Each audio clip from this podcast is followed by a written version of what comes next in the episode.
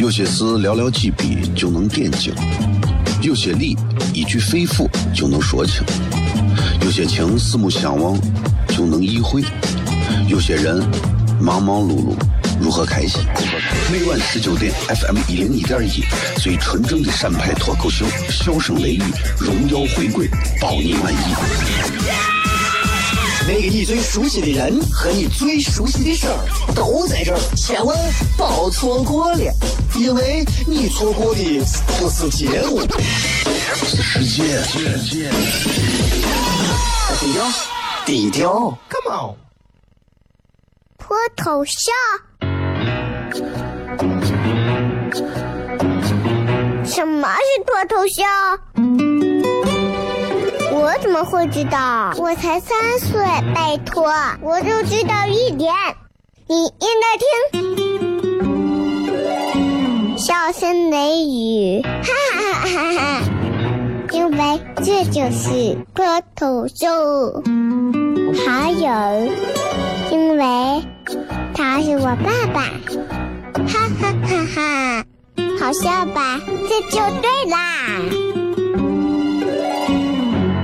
听节目吧。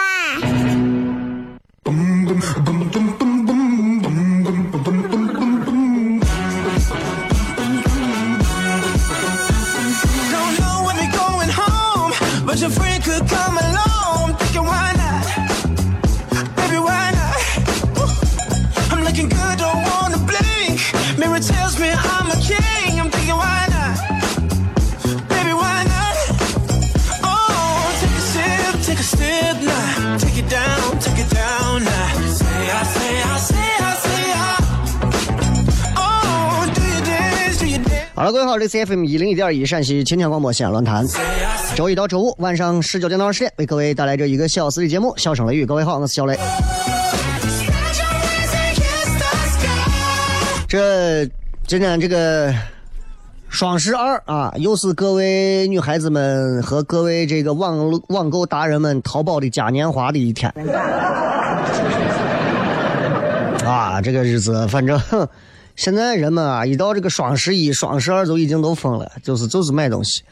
所以我有时候看我和平真的好，我在网上看了一个，在知乎上看了一个帖子，啊，今天把我看的在节目前花了一个小时，我一直坐着看帖子。这个标题是啥？你们可以搜一下，叫做“有哪些照片是被拍摄者呃逝世之前或者临死之前拍的”，啊，然后看了很多一些历史人物，啊，很多一些。一些烈士，也有一些这个著名的一些历史人物啊，有好的有坏的，啊，甘地，这个这个那个那个那个那个那个那个那个谁，那个那个那个那个卡扎菲的儿子，啊，空袭空袭这个 IS 的一个坠毁的下来的一个飞行员，啊，然后各种啊，看完之后你突然就觉得呀，这个人啊，生死当中相比和平二字真的尤为珍贵。人在和平的时候可以矫情，可以犯错，可以干很多的事情。但是在战争时期，在面对生死的时候，人性就显露出来。你看最近这个一直在微博上一直在热议的这个江歌案啊，最近正在日本正在进入到庭审阶段，然后各种的这种内情也就出来，再次掀起人们对这个案件的一个关注啊。所以有时候回想啊，就觉得真的这个，哎呀，这个真的人性这个东西真的是。不分男女的啊，是不分男女的，你知道吧？但是很多事情上是分男女的。你比方说认错这件事情，这个男人不认错是属于那种死不悔改啊。这个女人呢不认错，那因为感情的事儿，她是不分对错啊。今天我们在微博上也跟各位朋友有一个专门的这个互动话题啊。今天微博上的互动话题是这样说的：一句话说一说你脑海当中经常浮现的童年记忆是什么啊？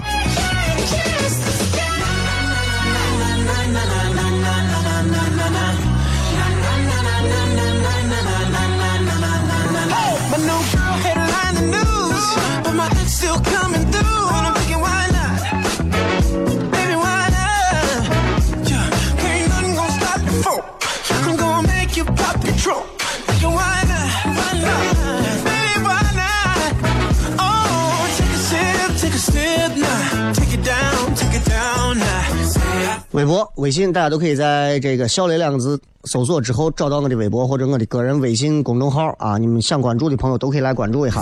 然后这个礼拜啊、礼拜五跟礼拜六，然后有两场这个商业演出，是属于比较这个怎么讲，水平还比较高一点的。为啥这么说呢？因为呃，只有三个演员。我一直说啊，就是脱口秀演出一定记住，看一场好看的脱口秀演出，一定现场的演员人数越少，这个脱口秀的水准越高。你说一场演出有十几个演员的那种，你放心，你看的是免费的，段子也不会太好笑，你们还愿意尴尬的坐到位的，只有西安的观众。啊，但是呢，这个礼拜五、礼拜六这两天是请到的是北京，就是这一回包括这次爱奇艺这个比赛最后拿冠军那个周奇墨，还有上一次在上海拿的冠军那个周奇墨啊，然后也参加过一席的这个这个演讲啊，然后那我呢算得上是在西安这边嘛，然后我在北京的这个脱口秀艺术节上也拿过冠军，然后上海的是那个 Storm 啊。他是确实是在全世界各地墨尔本戏剧节啊各大戏剧节上双语，尤其是英语脱口秀非常好的一个上海小伙啊，上海小伙说能能晓得吧？上海人啊，能晓得吧？三个绝对不同的风格，但是在北京、上海这几个地方，这两个人口碑和能力都是可以说是顶尖的。西安呢，我不能说我顶尖，但是我顶不了尖，我也在尖前头嘛。所以这场演出含金量非常高，所以十六号的票其实十二月初一一发几天就卖完了。然后礼拜五因为是礼拜五，所以可能还留了几张票。所以大家如果想要票，赶紧，因为位置已经是插不下人了啊，站票是不卖的，啊。咱们先讲这么多，稍微进段广告，马上回来之后开始咱们今天精彩的笑声雷雨。咱们休息一下，马上见啊。有些事寥寥几笔就能点睛。有些理一句肺腑就能说清，有些情四目相望就能意会，有些人忙忙碌碌如何开心？每晚十九点，FM 一零一点一，最纯正的陕派脱口秀，笑声雷雨，荣耀回归，包你满意。那个你最熟悉的人和你最熟悉的事儿都在这儿，千万别错过了，因为你错过的不是节目，是世界。低调，低调，Come on。脱头像？什么是脱头像？我怎么会知道？我才三岁，拜托，我就知道一点。你应该听，笑声雷雨，哈哈哈哈哈！因为这就是个头秀。还有，因为他是我爸爸，哈哈哈哈！好笑吧？这就对啦。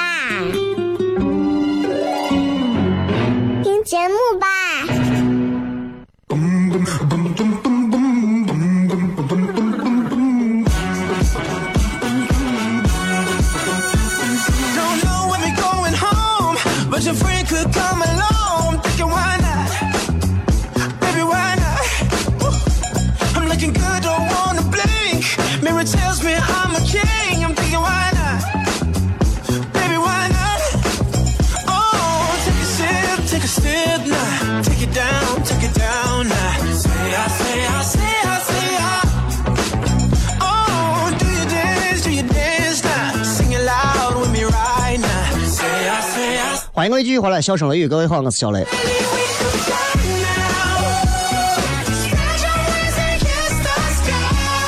呃，双十二嘛，有很多朋友可能都在买东西啊。但是不管怎么样，我觉得，呃，该有的这个基本的一些呃购买就可以了，就不要买的过多。很多人你知道，一到双十一、双十二买东西都跟疯了一样，啊，一个车都拉不下的东西。我觉得有时候不要这样啊。其实我们都知道。人啊，这一辈子，从生下来之后啥都没有啊，裹着一裹着一单襁褓就来，啊，死去之后扬在空中一把而起，随风逝去，啥都没有。其实我们挣了这么多的东西，最后有什么东西能给我们自己留下吗？啥都留不下，啥都留不下。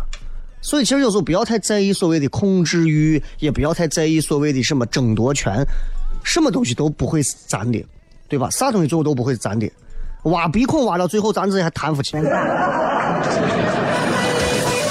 啊，而且我现在看的就很淡，我跟以前我很多东西我也会争。你比方说甲方。对吧？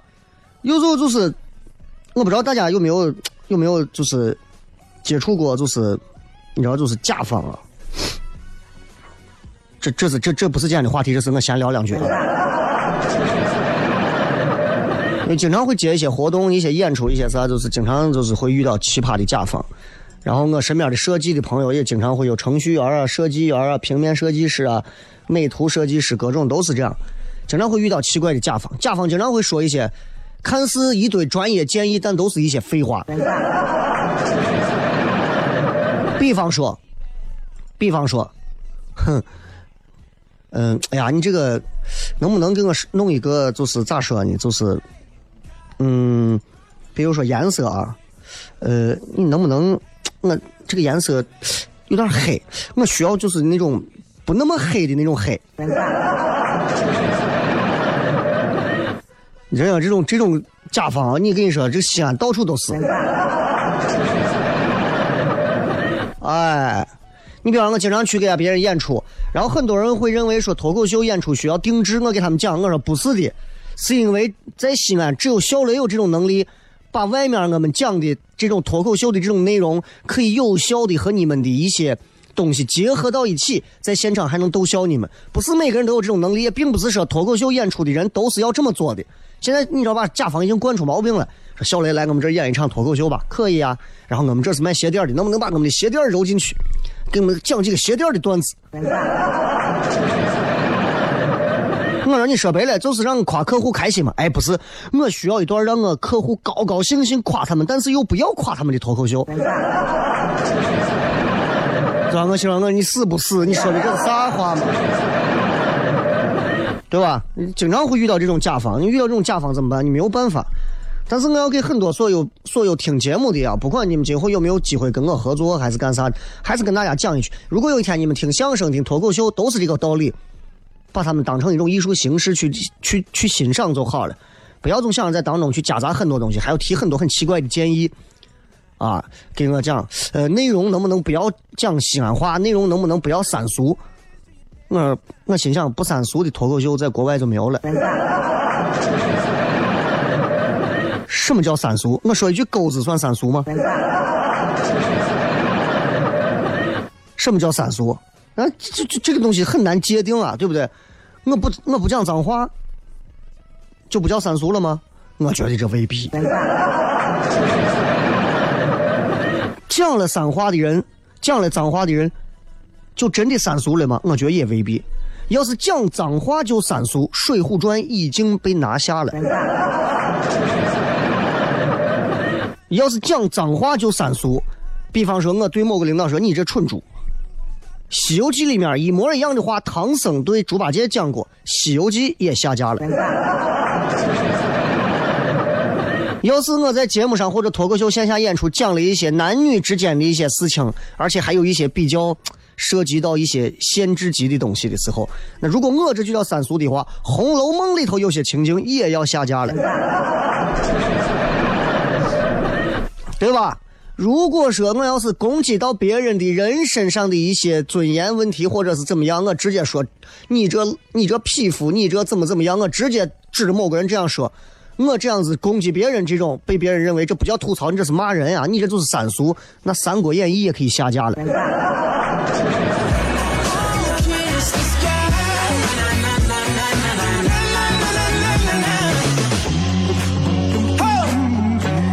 所以啊，对吧？So this 呢？所以就想跟大家今天其实。并不是想讲关于甲方的事儿。最近经常也到年底了嘛，有很多跟甲方在合作，经常遇到这些事儿。我又是一个喜欢把生活里所有的事情提炼出来变成段子去吐槽去讲的人，啊，我不是一个能把所有生活里的憋屈都忍下来的人，这就是喜剧带给我最开心的东西，啊！你说主持人能带给我的最开心的，现在超不过脱口秀能带给我的。我在线下的脱口秀演出现场，我可以把生活里所有我看不惯的东西拿出来吐槽，还有很多观众会觉得他很，就是这个意思，而且很好笑，对不对？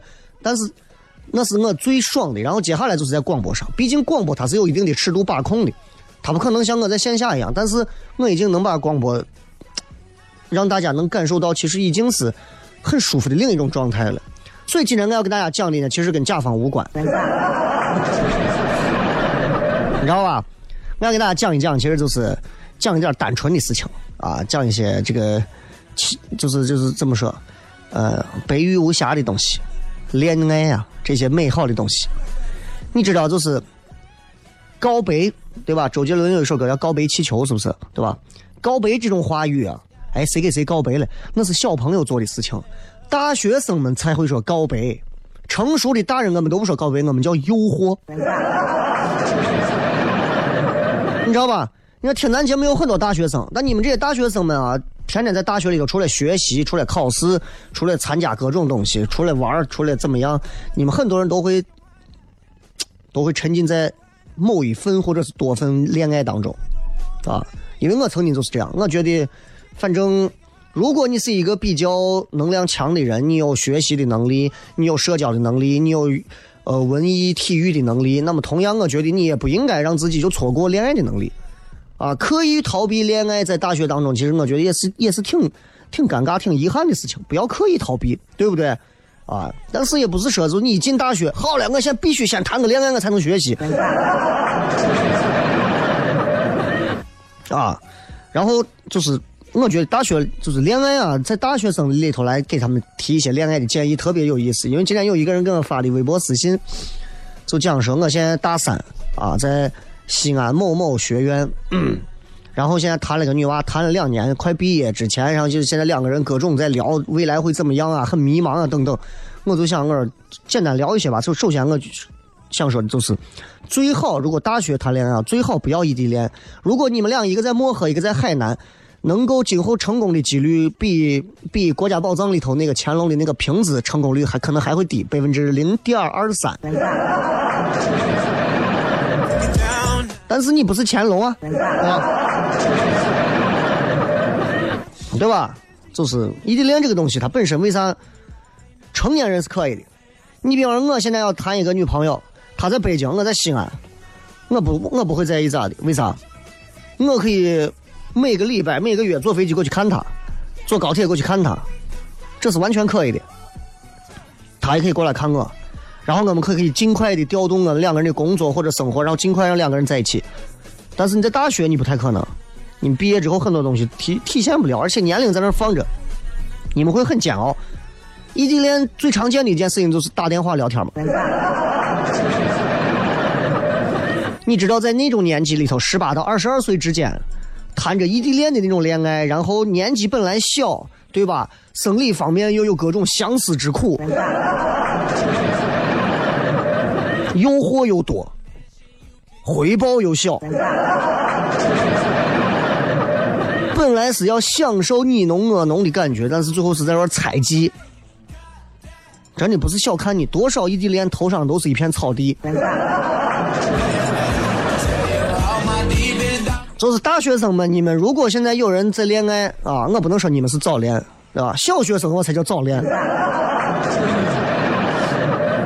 你知道吧？然后，我就想给你们提一点：如果你们现在谈恋爱，你的大学女朋友，请你们记住，好好的沉浸在恋爱里就好了，千万不要跳过那个线，把你弄得好像就跟一个民族英雄一样，说我现在要跟你谈一谈婚姻的问题。不要想将来结婚，真的，真的，因为你未来的路太长，长到最后你连啥叫婚姻都不太懂。这就好像你现在刚开始长身体的时候，你说我未来要到 NBA 当扣篮大赛冠军，对吧？事事求结果是很害怕的一件事情，有些事情未必要求结果，把成功率这种事情也放到一边，不要去想着成功与否。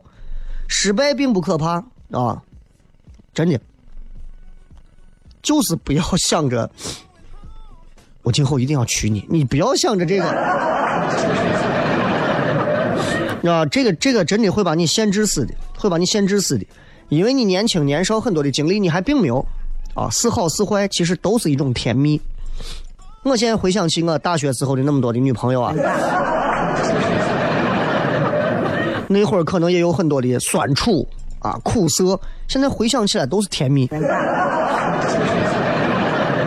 啊，还有我以前大学的女朋友，现在在北京的，在上海的，在杭州的，在江苏那一片的，然后在啊有南京的，呃天津的啊，这个这个在在在在桂林的，反正都有。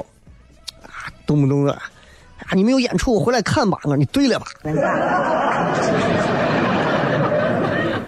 这么多年过去，现在你回来看，你是想跟他发生点啥？啊，所以其实大学谈恋爱有一些需要把控的东西，要给很多这些大学生的朋友一定要说清楚。这些东西你们老师是不会教你们，你们的同学和舍友更是一个个的瓜怂着，更不会教你们。他们不教我教嘛，回来之后骗。有些事寥寥几笔就能点睛，有些理一句肺腑就能说清，有些情四目相望就能意会，有些人忙忙碌碌如何开心？每晚十九点，FM 一零一点一，最纯正的陕派脱口秀，笑声雷雨，荣耀回归，包你满意。那个你最熟悉的人和你最熟悉的事儿都在这儿，千万别错过了，因为你错过的不是节目，是世界。低调，低调，Come on。脱头像？什么是脱头像？我怎么会知道？我才三岁，拜托，我就知道一点。你应该听，笑声雷雨，哈哈哈哈哈！因为这就是脱头秀。还有，因为他是我爸爸，哈哈哈哈！好笑吧？这就对啦。听节目。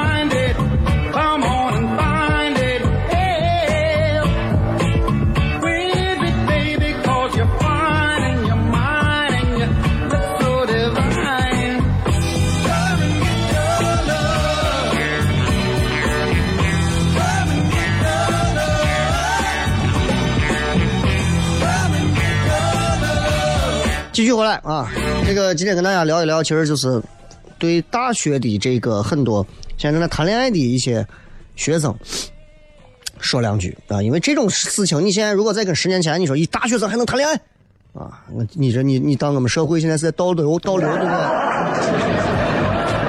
社会在进步，科技啊，这个军事各方面思想，人们都在进步。其实对恋爱这种事情看的没有以前那么严重。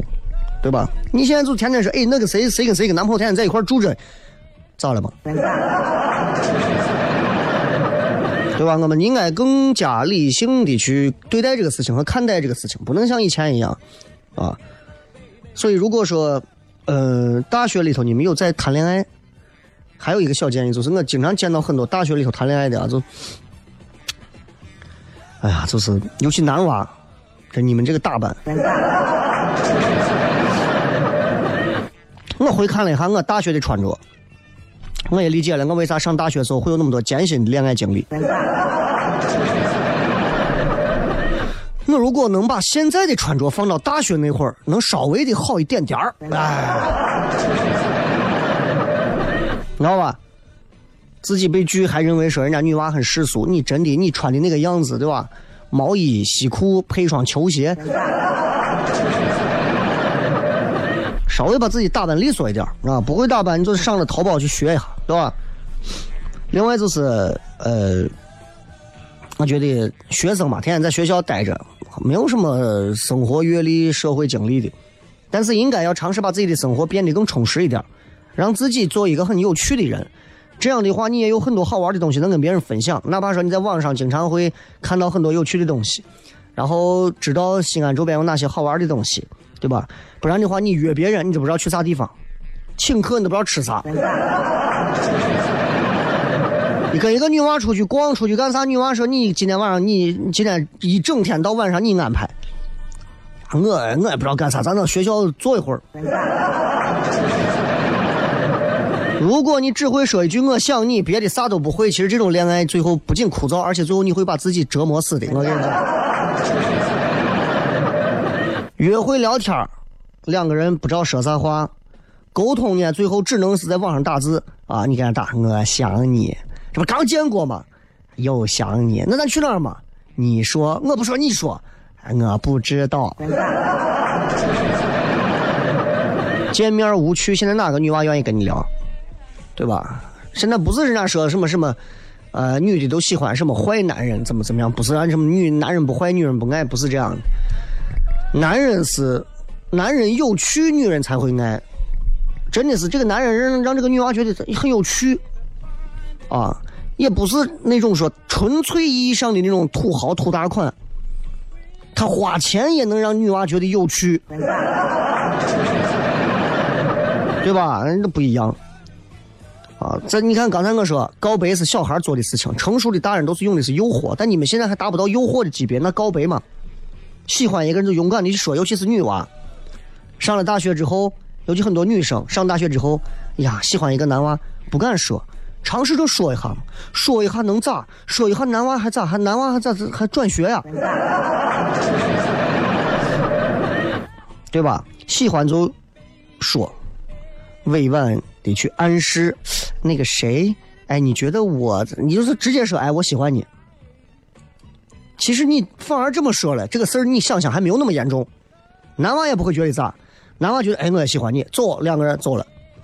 哎，我喜欢你，男娃说，呀，我不喜欢你，那行，没事了，再见。男娃也没有任何好出去可可以再去炫耀的东西。你老是，哎呀，哎，我对你啊，这，啊，男娃的，你看我谁对我，对吧？努力去追求就好了，也不要去强求一些东西。这样的话，你会更容易学会去主动争取、抓住机会。对于一个女孩子来讲，其实这是一件很，这是一从一种小细节上可以看出，也可以培养出你很好的一种习惯来啊。然后，我觉得大学里头吧，如果你们想要谈恋爱或者干啥，其实你们要看人，这个人平时会不会是那种，他看不看书是一方面啊，一个侧面参考。那他。能不能是在很多事情上经常去反思自己，这样的一个人，说白了就是他的三观足不足够健康很重要，对吧？一个男娃天天在宿舍里头就是看片约着你见面就是开房，这种男娃三观我估计也是 也是有问题的啊！要不然就是你看像这刘鑫的男朋友这个陈世峰的这种，对吧？这这个案情峰回路转。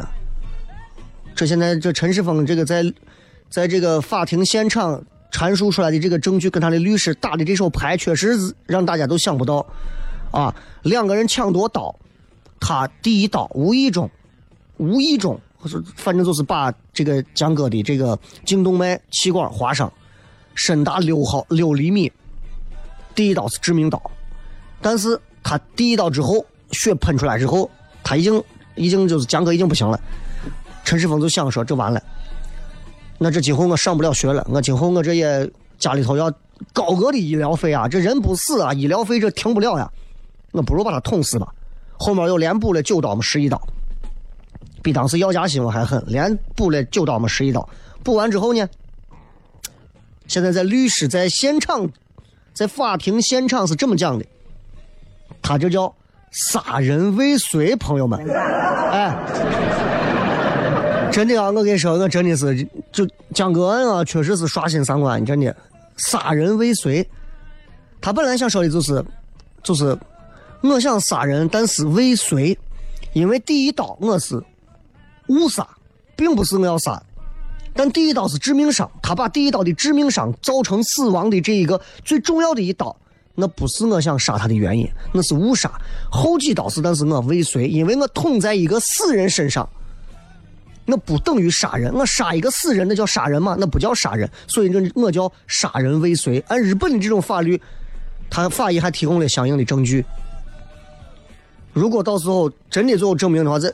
陈世峰在日本的法律的这样的一个司法制度这样一个庇护下，基本上可以说，也就是会逃掉死刑的制裁吧，啊，所以你你想想，这法律这个东西害怕不？如果你要谈个这样的男朋友，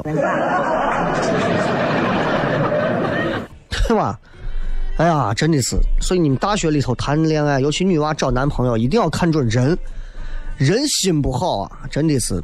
他干啥都不行。你像这刘鑫这，基本上回国，从我分析，我估计也是完蛋了，身败名裂啊！谁现在敢跟这种人打交道？现在中国的媒体、传媒、网络这么发达，就刘鑫这娃，如果不再拿出一个好的态度来，他在中国他是待不下去了，基本上是待不下去了。那真的是各种骂，各种骂，就好像有一天你现在说，哎，小雷，你认识那谁不？我谁？你知道一个叫马蓉的不？你你想想，对吧？谁会说，哎，你好，我是马蓉的朋友？谁会站出来说，你好，我是江哥，俺，知道不？我就是那个把他堵到门外、锁到门外的那个叫刘鑫的，我是他朋友啊。三观很重要，朋友圈很重要，你要找对人。所以上大学，尤其大学的男女朋友，不要单纯的去找帅的、漂亮的，那些帅的、漂亮的未必是能代表他们真正意义上的东西，啊，学会跟。喜欢的人做朋友，不要一上来就是做恋人，啊，做一个辈子里的恋人。一见了谁，哎，我我们就要就想在一起，并不是在一起就能看清这个人的，先从做朋友开始，对吧？两个人以朋友之间相交流，聊聊聊谈心。谈谈什么古典诗词也行啊，谈谈什么历史文化也可以啊，谈谈家庭风俗美食、人伦八卦都可以啊。其实通过各种信息的交汇交互，你就可以发现这个人身上的各种东西，你能看得出来你跟他的观点有啥不同，他是不是一个直男癌，他是不是一个女权主义。这就是在培养感情，这本身就很浪漫。见了人就想在一块儿啊！头一天一见面，点晚上，今天晚上你带身份证不？感情这种事情啊是没有逻辑的，有那种一见倾心的，也有那种十几年之后终于在一起的。这种东西他真的没有办法用一个统一化的东西去定论它，对吧？你说钞票一百块就是一百块，一块就是一块，这个东西你没有办法去衡量。感情这个东西你也永远没有办法去分析。你看这两个人都都成这个样子了，除了他俩，不会再有第三个人喜欢他们俩，哎，这俩就能在一起，对吧？你这现在这这在这在像澳大利亚吗？还是哪？现在有有同性恋的这种婚姻，现在也是合法化，然后你就更你看选择空间这边的更大了啊！所以你想想，这个就是。感情这个东西永远是没有办法去说的，就希望大家在大学里面能够选择和谈到一个比较，呃舒服的这种感情啊。刚进刚进大学，也不要一上来不要就是在同一个院儿找，同一个系找，也不要同一个班。当然，中国的法律也不会允许你们在同一个宿舍找，知道吧？除非你们真的相处的非常好，他爱你呀，你爱他，平安无事走完四年。但大部分这种感觉是错的。如果一个宿舍里头所有人都谈恋爱，就你没谈，你也千万不要跟风啊，然后就跟风的跑去说呀，你们都谈，我也得谈一个，你干啥呀？啊，这段时间流行这个健美裤，你也买一条。神经病吗？啊，女朋友是健美裤。身边很多，你进大学从大一开始，很多身边一对一对出现，你就你会看到很多人在表白，很多小情侣，很多朋友圈的恩爱，啊，说走到永远。然后一个人待久了会开始怀疑自己，知道吧？怀疑人生，各种怀疑，然后想要证明，出现一个追求者，马上就接受，不管你喜不喜欢他。不要跟风，尤其我说给女娃听，男娃智商低你就不要说，女娃。尤其是女娃，不要将就，哪怕四年我碰不到一个，我好好学习，不要将就委屈自己。大多数的女孩最后是因为优秀才孤独，谈到最后你已经是提家的不能掉家呀。这条广告回来，咱之后开始互动。脱头像？什么是脱头秀？我怎么会知道？我才三岁，拜托，我就知道一点。你应该听，笑声雷雨，哈哈哈哈哈！因为这就是脱头秀。还有，因为他是我爸爸，哈哈哈哈！好笑吧？这就对啦。听节目吧。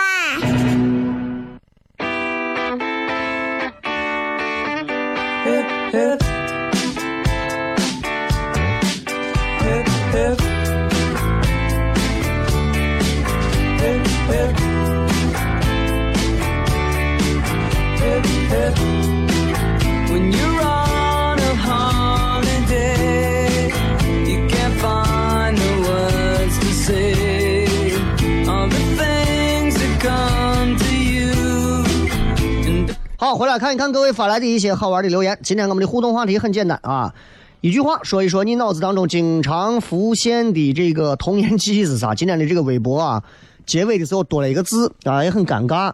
我给你讲为啥？是因为这是我拿语音输入法输入的，结果语音输入法不知道为啥结尾的时候它就识别出来这么一个字。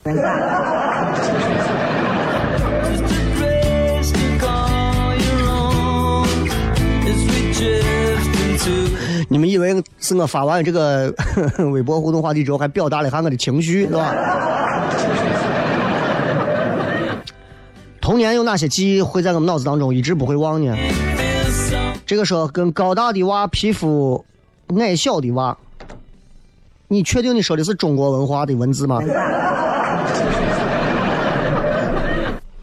这个说得知了，啊。对，小时候啊，那会儿就感觉院子里到处都能逮到我知了，尤其是大一点的娃，我跟着人家，人家就在树底下拿个手电照，过一会儿看啥地方有一个小气孔，一掏一掏就掏出来，就是知了的那会儿还是幼虫，就掏出来，掏出来就装起来，掏出来就装起来，掏出来就装起来，回去以后一砸砸着就一吃，我把我手撅烂，我都掏不出一个洞来，啊。然后这个剑锋同志说，他一想到童年是非典时期，呀，那你是零零后嘛？零二零三的，零四零五的，啊，你太小，跟你跟你没有办法沟通，啊，你那个时候你还在童年记的时候，我已经在外头找工作半天了，你看，嗯，这个寻寻觅觅说，哎，我童年回忆就是金钩子在河里头游泳。我们小的时候也曾经金钩子里在高冠瀑布啊，我不会游泳，我在里头泡着，泡完之后七八个男娃金钩子在大石头上晒太阳。现在回想起来，那个画面都感觉格外的香艳。这个姑娘说，把隔壁爷爷家里鱼缸里养的金鱼用铁丝穿起来，用打火机烤，然后一尝试生的就给扔了。我在我们院子里头给鸡喂饼，然后院子老婆就河河南的嘛，是吧？生气，娘个脚，谁给鸡喂饼了？我跟你说。然后就骂的很的，然后给我们气的，哎呀，一看啊，就我们就以后再不给鸡喂饼了。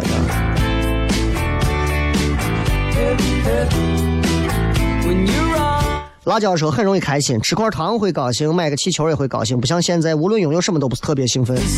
我印象很深，小的时候，然后经常到我爸他们一个小领导家里去拜年，每年过年的时候，然后我每年过年头一年第一次去他们家的时候，人家就拿专门那会儿，我不知道大家有没有印象，雀巢，雀巢咖啡当时出过那种两瓶装，一瓶是咖啡粉，一瓶是咖啡奶伴侣。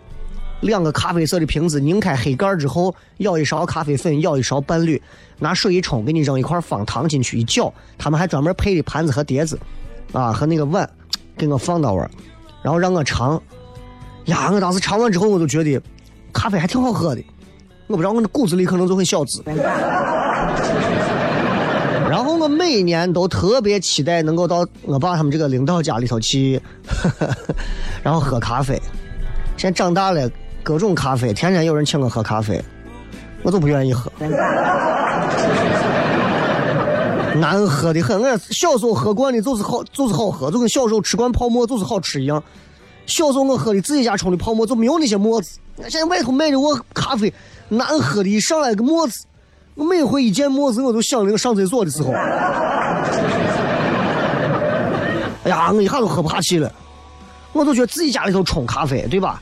一包一勺子咖啡粉，一勺子我奶，一勺子的我糖，自己一搅一喝，就喝出自己甜甜的味儿。我就喜欢喝我外头泡的什么一会儿什么什么什么美式，什么什么拿铁，什么卡布，啥么上面还拉个花，动不动还指定一下，哎，今天你给我拉，明天你给我拉，你说这让人还咋喝？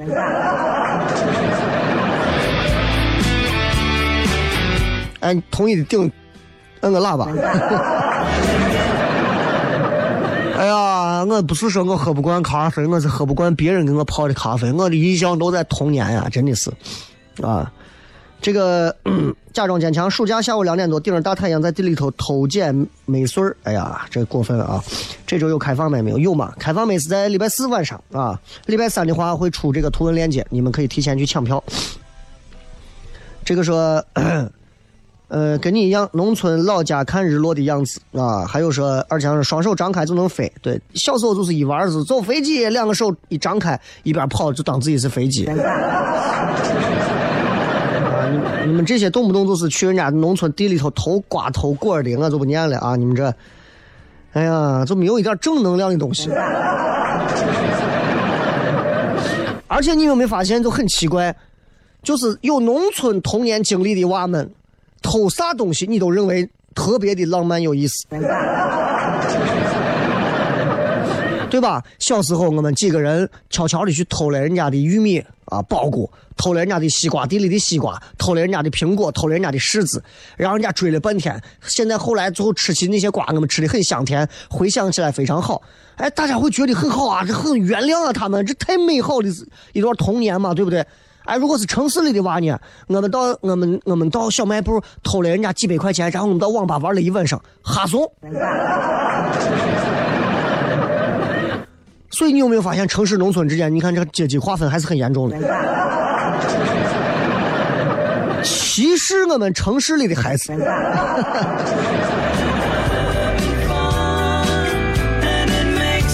暑假的时候躺凉席儿啊，我也是能想到，就是暑假的时候凉席，尤其。嘴贴到那个凉席，鼻子闻着凉席的味道。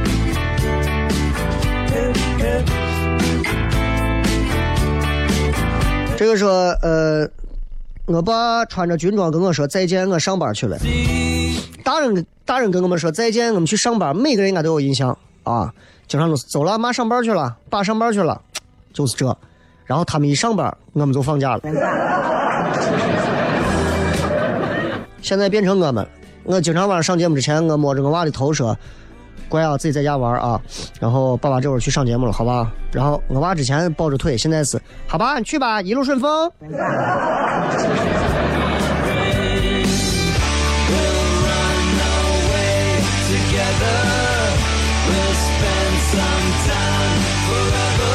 还有说去小卖铺买东西不带钱，但不知道怎么赊账，怎么说？就说老板，这个你借我点钱。然后还买了吃的，就坐到别人的晒谷场上面边吃，然后睡着了。后来我我奶来找我。好了，感谢各位收听今天的这个笑声雷雨，最后时间送各位一首好听的歌曲，结束我们今天的节目啊，然后咱们明天晚上继续吧，不见不散，拜拜。